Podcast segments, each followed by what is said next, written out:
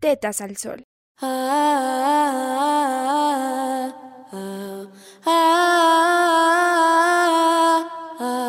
La transformación que surge en cada acción es valiosa.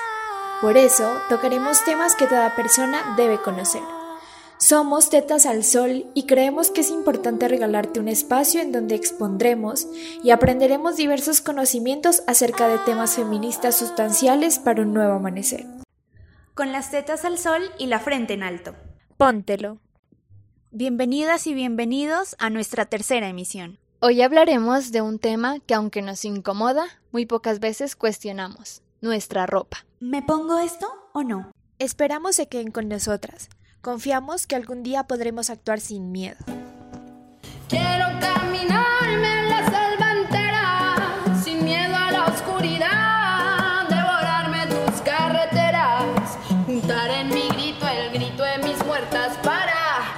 tumbarte la guerra y no, no, no me toques más.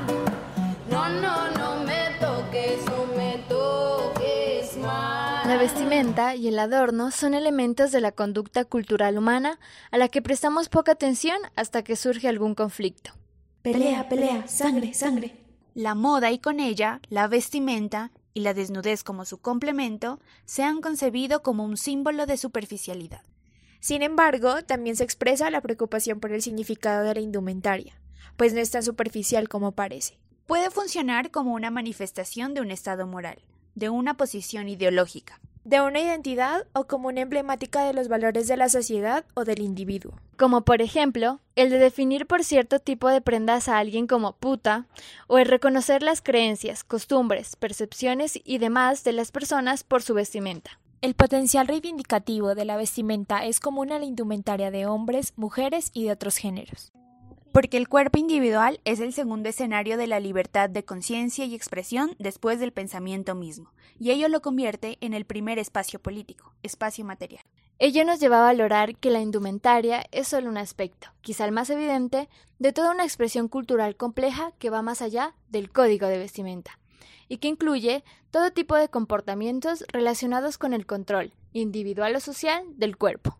Desde la cirugía plástica, la cosmética, emociones morales o por posiciones en la estructura social como la edad, el género o la clase social que deseamos que se nos atribuyan en función de nuestra expresión corporal.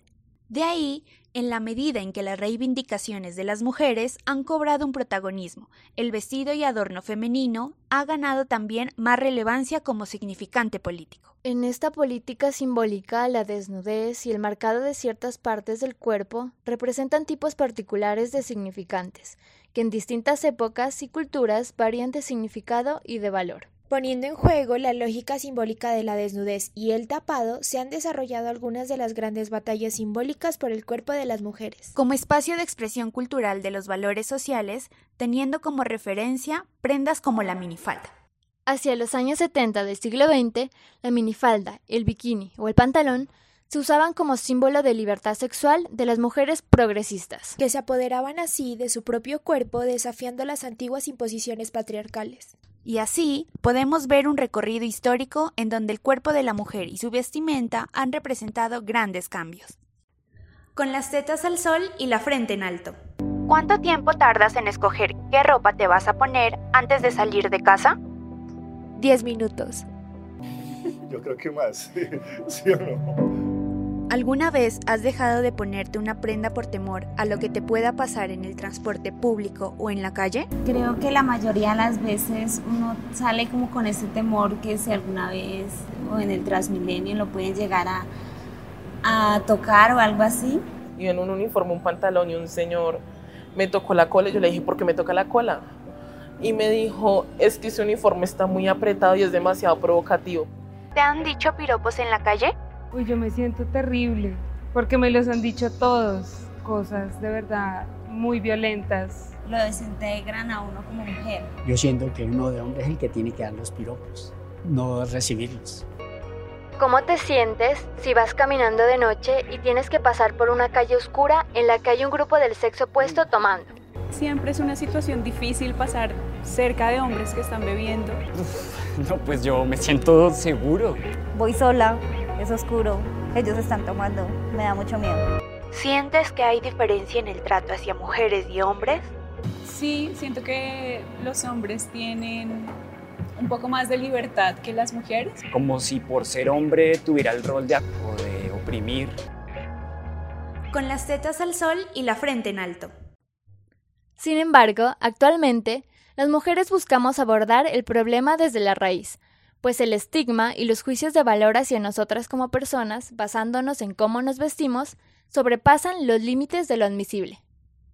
A diario podemos escuchar comentarios en donde se justifican abusos y hasta violaciones por el uso de cierta indumentaria.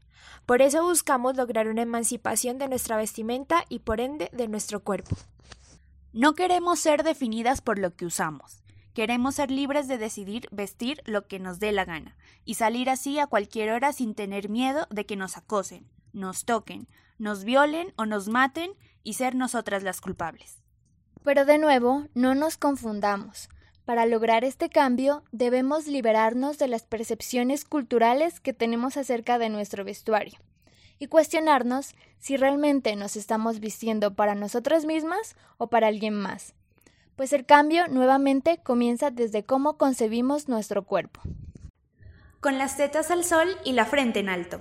El cambio empieza por ti, por nosotras, por la desexualización de nuestros cuerpos, con las tetas al sol y la frente en alto. Gracias por darte este espacio con nosotras.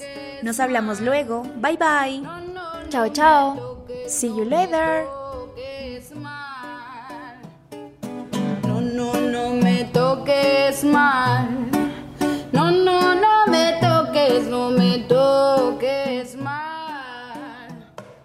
día podremos ser podremos Quizá es ma el, maldita sea, es como una indumentaria, indumentaria que tenemos acerca de nuestro vestuario y cuestionarnos, cuestionarnos.